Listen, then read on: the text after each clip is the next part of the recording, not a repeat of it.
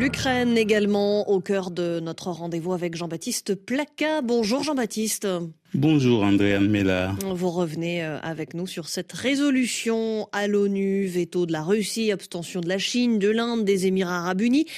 Euh, et dans ce texte, donc, euh, retoqué, hein, le remplacement du verbe condamner par déplorer pour parler de l'agression russe de l'Ukraine. Pourquoi dites-vous, Jean-Baptiste, que cette concession qui révulse les Ukrainiens devrait aussi révulser les Africains? Parce que les bombardements de l'armée russe que le Conseil de sécurité n'a pas osé condamner se poursuivre. Ce que vit le peuple ukrainien sous nos yeux n'est pas déplorable, mais bel et bien condamnable. Pour aucune raison, les Africains ne devraient se réjouir des exploits de la Russie de Vladimir Poutine en Ukraine même s'il commence à acquérir une certaine popularité en Afrique, pour les mauvaises raisons que l'on sait, ce qu'il fait vivre au peuple ukrainien serait insupportable pour tout peuple africain l'homme africain est fondamentalement épris de liberté, du grand air et pas de quelque forme insidieuse de totalitarisme. Comme les Ukrainiens aussi rêvent de liberté et d'amitié qui les élèverait.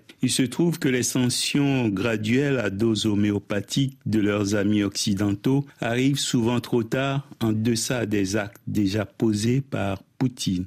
Ne pouvant être rétroactivement dissuasive, elle se révèle d'autant moins efficace qu'aucune puissance amie n'est prête à voler à leur secours au sol. Aussi le dirigeant russe a-t-il la certitude de parvenir à ses fins. En Afrique, euh, Jean-Baptiste, certains se réjouissent sans doute parce que la Russie semble avoir actuellement la cote sur le continent. Un ami qui peut se comporter ainsi avec un voisin qui ne l'a ni attaqué ni provoqué peut demain attaquer n'importe lequel de tous ces États vulnérables d'Afrique, y compris pour un renversement d'alliance qui déplairait au Kremlin. Il n'y a pas d'ordre international qui tienne lorsque triomphe la raison du plus fort. Et ne serait-ce que de manière très égoïste, ceux qui se réjouissent devraient penser aux étudiants africains totalement désorientés qui ne savent comment s'extirper d'Ukraine.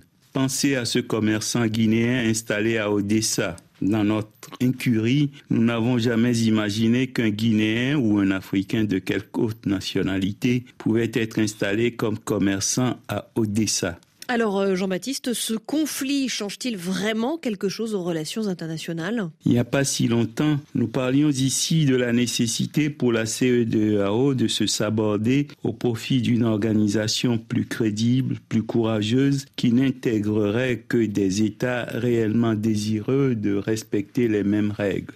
Cette nécessité s'appliquerait de manière encore plus impérieuse à l'Organisation des Nations Unies, littéralement prise en otage par les cinq membres permanents qui se sont attribués en 1944 le droit de veto au Conseil de sécurité avant même la création de l'organisation une fois sur deux, certains en font un usage qui relève de la capacité de nuisance, parfois contre des résolutions utiles à l'humanité. Nicolas Sarkozy, l'ancien chef de l'État français, a eu raison d'affirmer ce vendredi à l'Élysée qu'il fallait inventer les institutions multilatérales du XXIe siècle. Réformer l'ONU ne présente plus aucun intérêt elle devrait disparaître au profit d'une organisation en phase avec les exigences du monde actuel et en prise avec les réalités de demain.